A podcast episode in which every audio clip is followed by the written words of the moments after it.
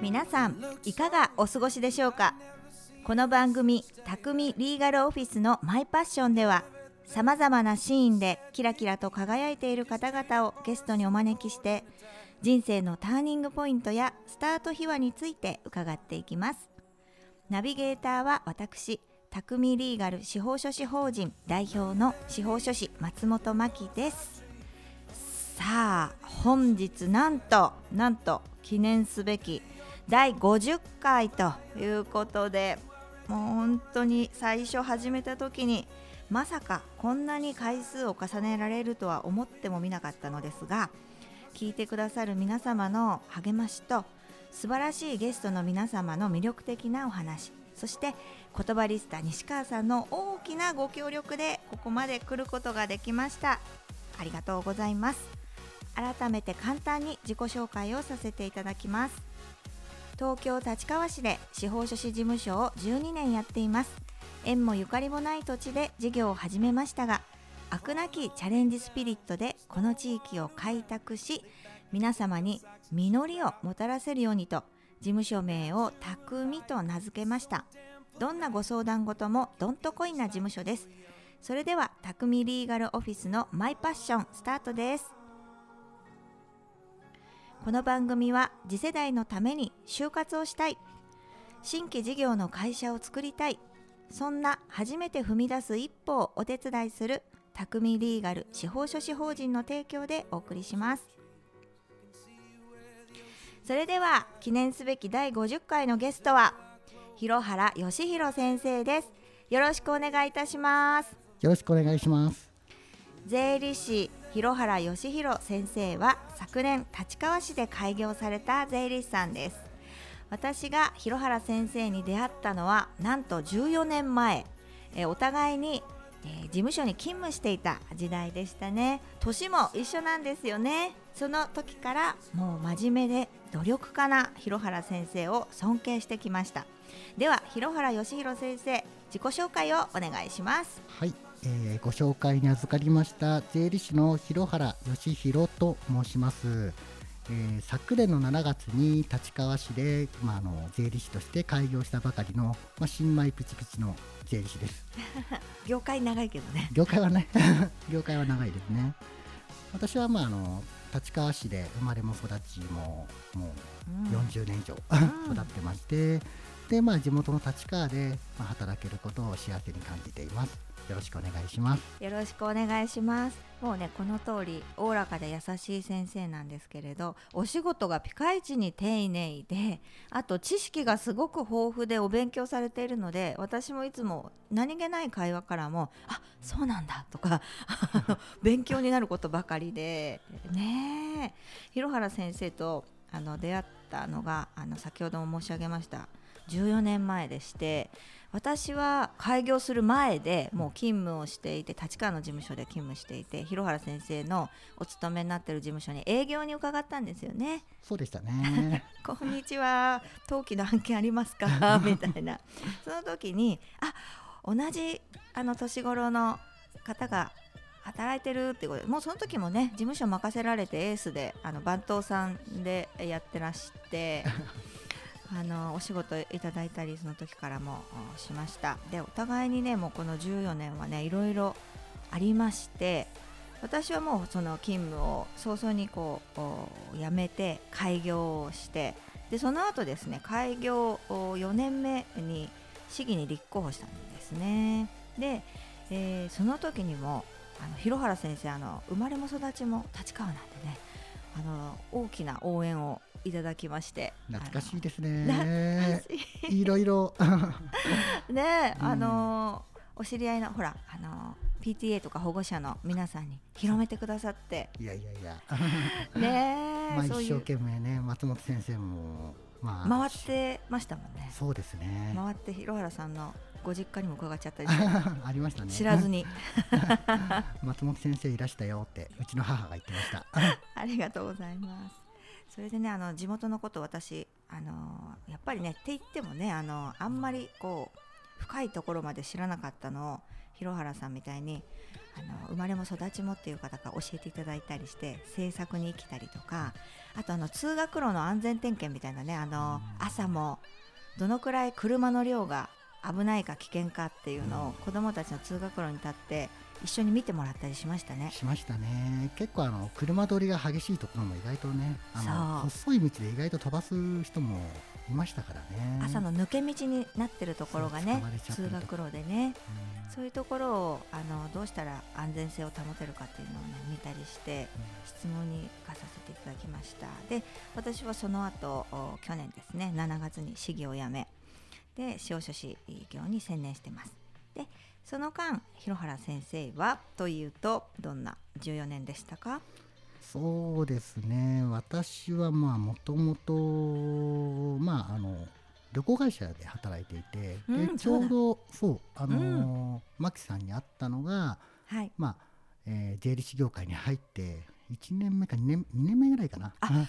でももうその時に事務所回してたよね、一いや人で。うんまあまあすごい。そうだったんだ、まあなんとなく人もねその時はそんなに多くもなかったし、うんうん。うんまあその教えてもらった先生に、うん。まあ見よう見まねだったり、うん。勉強したりとかでして、うんなんとかあ 頑張ってた時でしたね。やっぱり事務所の他の皆さんもあの広原先生に相談しながら進めてるっていうこうね、うん。あのチームリーダーみたいな感じでしたよ。その時はそうだったかもしれませうんんね。うんうん勤務しながらお勉強してたんですよね。あそうですね、まあ、勉強あただその時はまだあのー税理士という仕事に向いてるかどうかちょっとまだわからない時だったので、うんでまあ向いてるって思ってから、まあ、勉強を始めようと思ってて、うんその時はまだそういうある意味自分の中で試験中みたいな感じでした、うん。業界をこう知ったりね仕事内容を知ったり、うん。だって旅行業界からすごい転身ですよね。うん。あなんか関わりがあまりなさそうな税理士業界へこう移ってくるっていうのは。そうですね。まあ私以外見たことないですね。そう。でそこから税理士の試験に合格されてで一回勤務をしてそれで昨年独立開業と。はい。素晴らしい。あっという間な14年間でしたね。そうそうあっという間だったんですよね。うん本当にあっという間でもう気づいたらもうあ40に過ぎてるしとか、うん。びっくりしましたね。自分で自分にね、お子様も小さかったのにだいぶ大きくなって。もうね中学生になっちゃって。なっちゃってね。なっちゃってあんなちっちゃかったのに、うん。そう聞いた時に勤務の時にねまだうん。赤ちゃんそう。赤ちゃんね。下の子赤ちゃん、そうだよね。だったのにすごい早い。あやだ年取ったわ。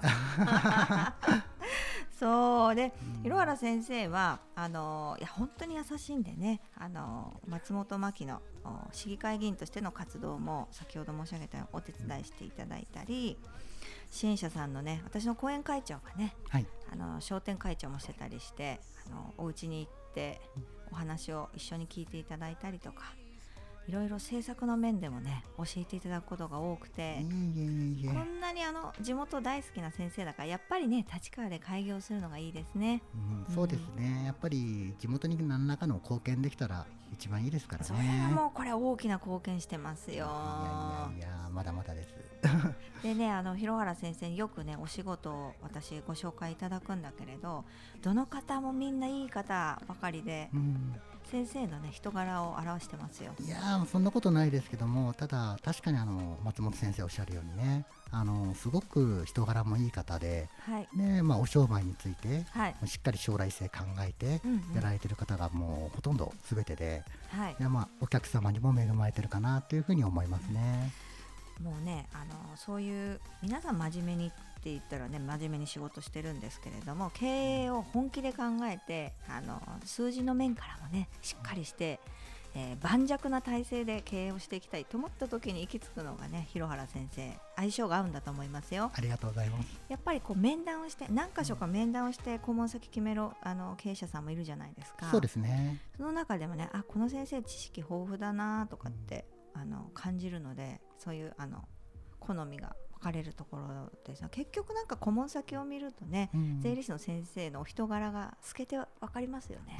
まあまあそうか。感じてもらえるように、うん。まあ、確かに心がけているところはありますかね。まあ何でも話してくれるようにというあフランクに。そうそう。ううん。ん、気さくだし、であんなにお勉強されてるのはどこから情報を仕入れてるんですか？いろんな判例とかあ制度が変わるっていう情報とか。そうですね。あの、まあ、税理士専門誌みたいなものがあうってん。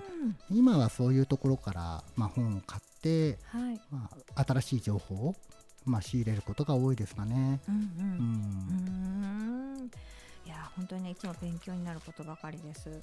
もうね地元立川市民としてじゃあ広原先生ここで開業しましたけど今後、はい。こう立川に貢献していくって形でどういうあのビジョンというかありますか？そうですね、まあ、まだちょっと具体的にどうしたいとかそういうのは、まあ、まだ開業したばっかりですからね、うん。なかなか、まあ、たどり着いてないところもあるんですけどもやっぱりこの40年以上立川で、まあ、逆に育ててもらったっていう感じがあるので、うん。何か少しずつ、まあ、地元に返していけたら一番いいなとは思ってるんですよね。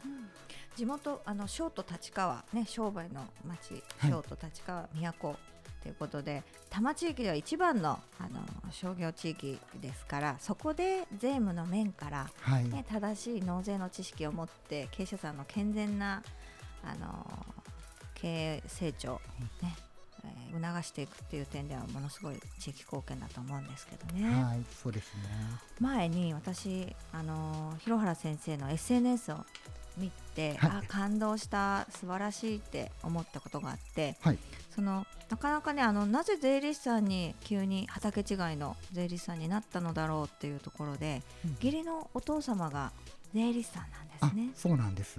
でそのお父様からあの教えてもらった言葉があるっていうことであー素敵と思って感動したんですけどはい、あれは今でも額に入れてあの飾ってあります。はい、えーなんていう言葉ですか？おしあの改めて教えてください。そうですね。あれはですね、まずその初心に帰るっていうことがまあ主だったんですけども、うん。まあ本当に当然のこと、当たり前のことで、まあはい10分前には着くようにしなさいとか、はい。あとはお客様には優しく接しなさいとか、はい。まあ、あとお商売やってるとですね、まあ、はい。たまに税務調査とかあるんですよね。うん。で、はい。税務調査あった時とか、はい。まあ、あのソフトに、まあ、反論し,、まあ、した方がいいですよとか、はい。まあ、あとは、まあ、脱税は絶対ノーなのでそうね。まあそういうことはしっかり断る、まあ、はいただお客様には親身に接しましょうとかいろいろそういう教訓になるような言葉うん。をいっぱいいただきました、家訓みたいななってるんですよね。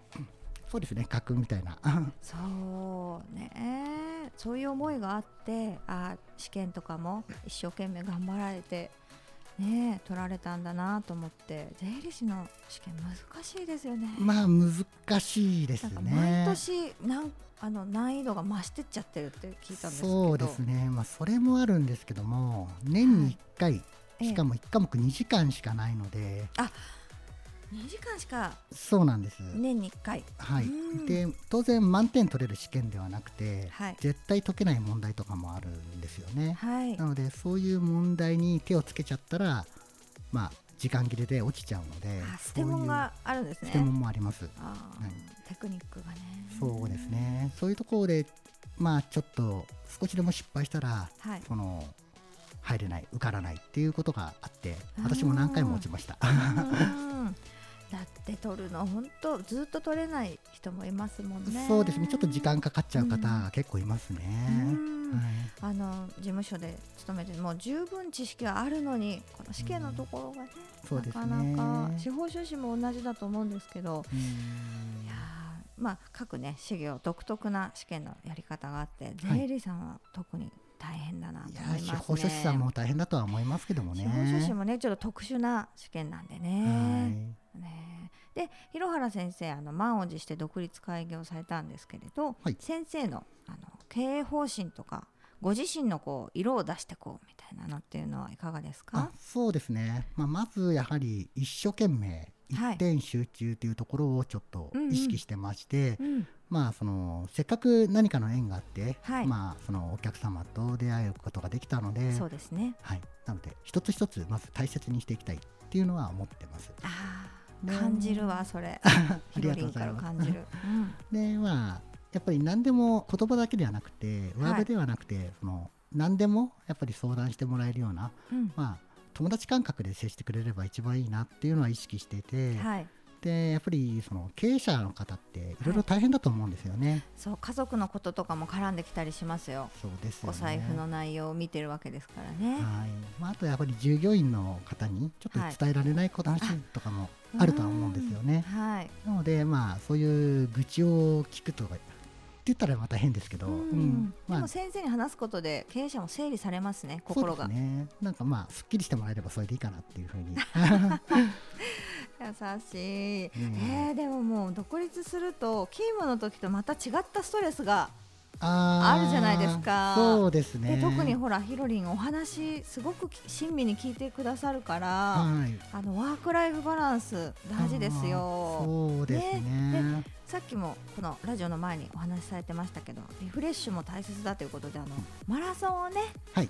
してるんでね。陸上部だったからね。あ、そうですね。う。ん。どのくらい走るんですか？いっぱい走ってるよね。うん、今は20キロくらいとか、20キロ走る日もあれば、うん、そうですね。まあ一日も10キロぐらいですかね。あーでもね、はい。引き締まった体ですよ。こうラジオなんでねお見せできないんですけれどもね。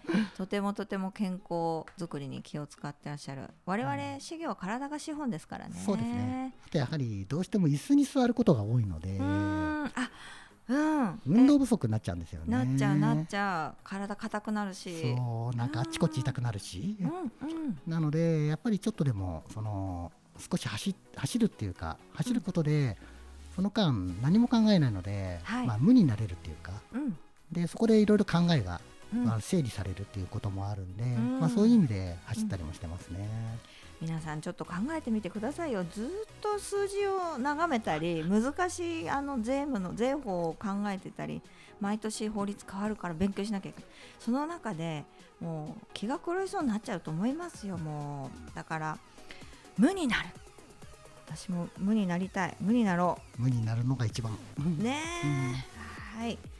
じゃあ最後に最後にっていうか前半の最後に、はい。広原先生の得意分野ってどこですか？そうですね。まあでも私何でも質問して資産税も回答くるし、うん。会社の会計も全部答えられるしひろりんすごいよね。いやー、うん、そうよくねやっぱりうん得意分野なんですかって聞かれるんですけど、はいどちらかといったらその一つになんか特化したものというわけではないんですよね。うん。なんていうか広く浅くみたいな、うん。そういう感じですかね。うんうんうんあのまあその法人のお客、まあ、要は会社のお客様の法人税であったりとか、はい。個人のお客様の所得税。はい。あとはまあ亡くなった場合とか相続税とか、まあ、それはまあ一通り幅広くは対応はできてうん。で本当にもうその中でもすごく難しいような内容の時ははい。ちょっとあの知り合いのはい。その専門特化の先生をご紹介いただいたりとか相談しながら進めることになるのかなとは思います。うん。やっぱり中小企業の見方ですね。日本の会社って、そうですあね。の9割以上がね、中小零細って言われるとこですけど、はい。オールマイティにそうですね。ね、社長まあさんの、町の社長さんの相続から会社の帳簿から、ね、贈与から、何でもね、そうですね。まあ窓口になれれば一番いいかなとは思ってます。で、まあ自分で対応できるものは自分で対応して、うんでどうしてもちょっとその専門性がやっぱりまあ難しさもいろいろあるんですよね。うんなのでそういうものに関してはちょっとまあ誰かその別の先生のお力を借りることもあるのかなとは思います。うんはい、ありがとうございます。はいでは、まだまだ広原先生に伺いたいことがありますので、続きは後半で。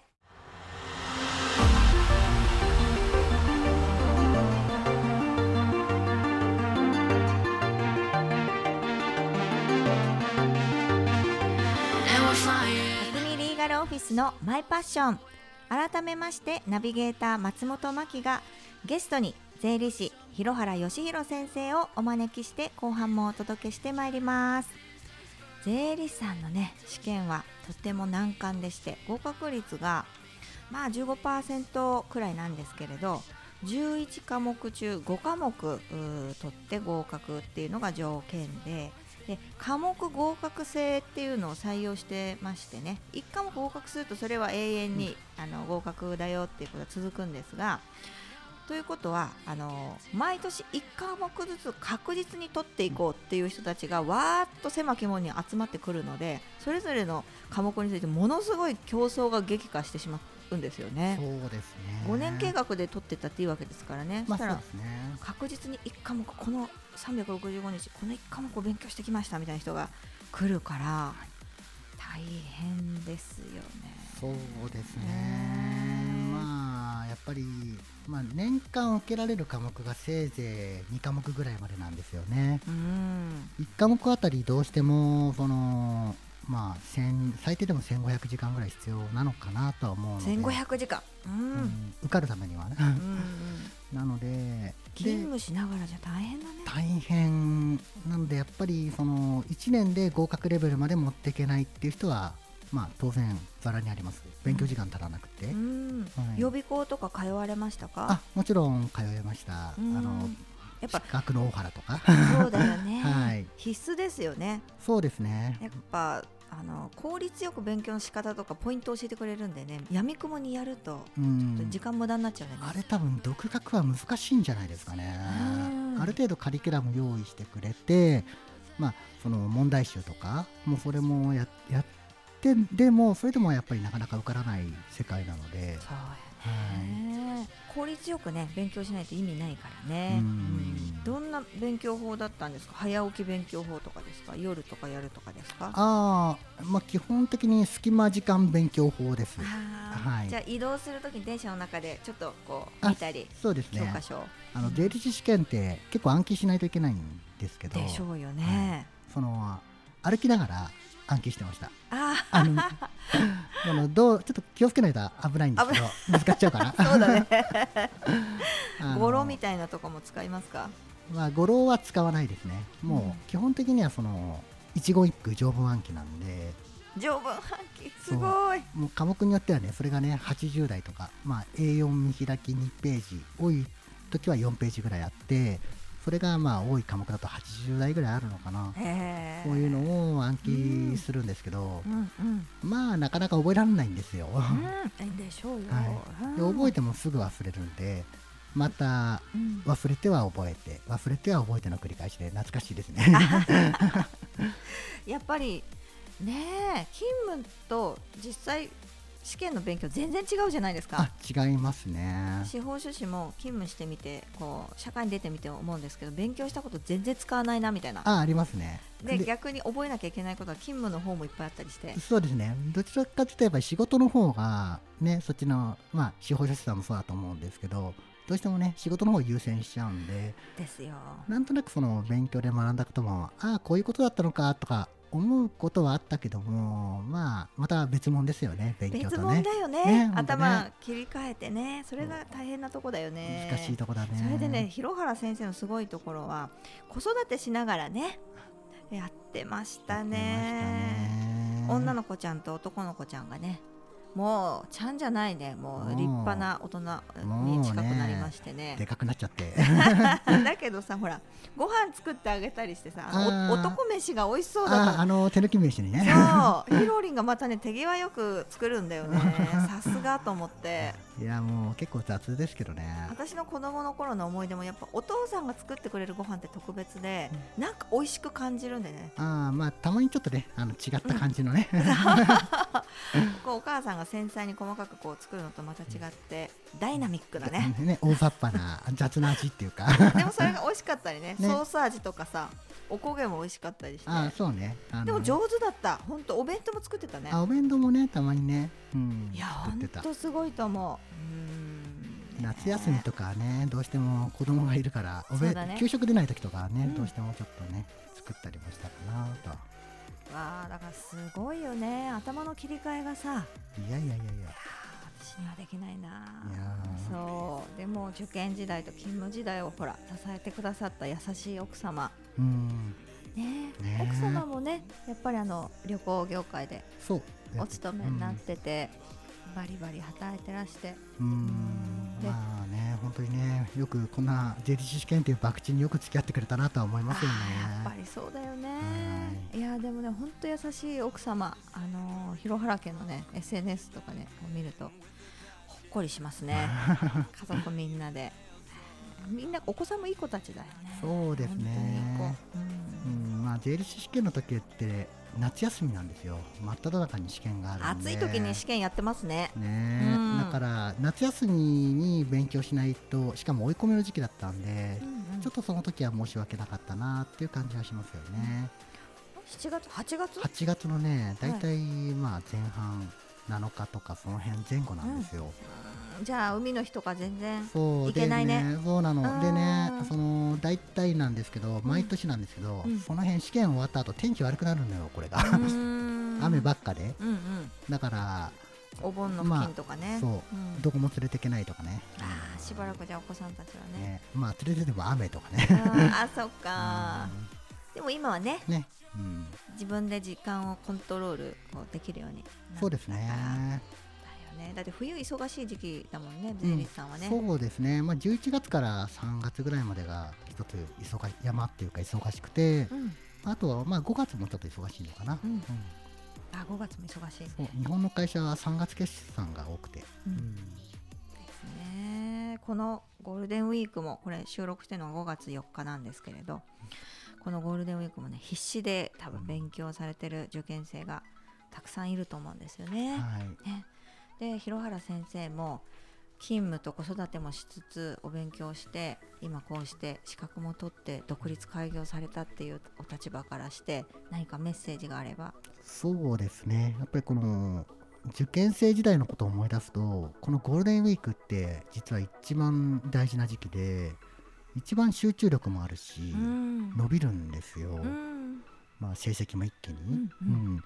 なのでやっぱりまあ本当はねちょっとゆっくり休みたいまあ働いてる方が結構多いと思うんで、はい。休みたいって思うんでしょうけど、まあ、ここで頑張った人がやっぱりちょっと差がついてきたりするかもしれないので、うん。頑張ってほしいですね。うん。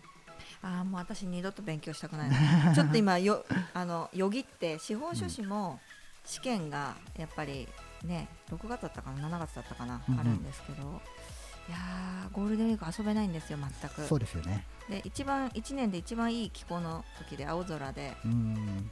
テレビとかでもね旅行に行った人とか見てるじゃないですか、くっそーと思ってね。わかるわかる。こっちにしようと思って。帰省してとかっていいなとかね。旅行していいとか。なとかさ、うん。ね、彼女とか彼氏とこう出かけてたりして友達がね、うん。くっそーと思ってね。なんでこんなことしてるんだろうみたいなね。ペンを折るくらいねきまくって覚える。私書いて覚える方なんですけどあ検証炎になるくらいもうくっそーくっそあの私は検証炎になりました。書きすぎて。あの覚えられないともう最後もう力技で書くしかないじゃないですか。そう体に叩き込んでね。うね。ん。そうしたらなんかテニスやってないのにテニス肘になっちゃって。肘に来ちゃった。肘に来ちゃって。で本当に痛くて。うん。で今でもちょっと違和感あるぐらい。やそう体を壊してしまった。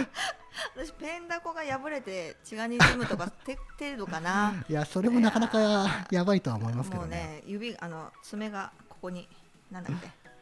あの握っててね血が出ちゃうとかねもうそういうのでしたけどテニス肘テニスやってないのにテニス。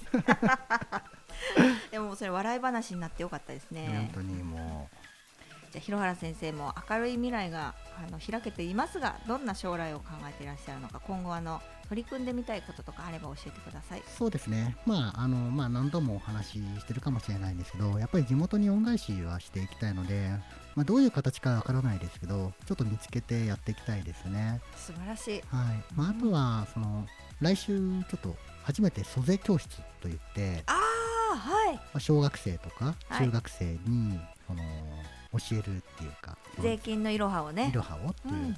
そういう機会があるので、うん。まあ、そういうのも一つ一ついろいろチャレンジしていきたいかなとは思います。貢献してるじゃないですか。ね。あの子供たち目をキラキラさせてこの道路も橋も税金で作られてるんだよとか。そうですね。ね。そういうね。消費税ってあそういうことかとかみたいなね。そうですね、えー。まあ、みんな払ってるんだよ消費税とか。子供もねね。みんな関わってくる税金身近なね一番身近な税金ですからね。そうで。すね。はい。ということで今回のゲストは税理士広原義弘先生でした。ありがとうございました。ありがとうございましたという間にエンディングのお時間です。広原先生はね本当にねあのー一番今まで出演してくださったゲストの中で知り合って一番長いえご縁の深い先生だと思うんですね。で記念すべきこの50回っていう節目に広原先生とお話ができて私にとってあの一番のこう記念になるような回になりました。これからも末永くどうぞよろしくお願いしますよろしくお願いします。ありがとうございます。それではまた次回お会いしましょう。素敵な一日を。この番組は立川と中野で丸12年初めて踏み出す一歩を手伝い心の中に秘めていたものをいざ行動に移す時ぜひ匠リーガル司法書士法人を以上の提供でお送りしました。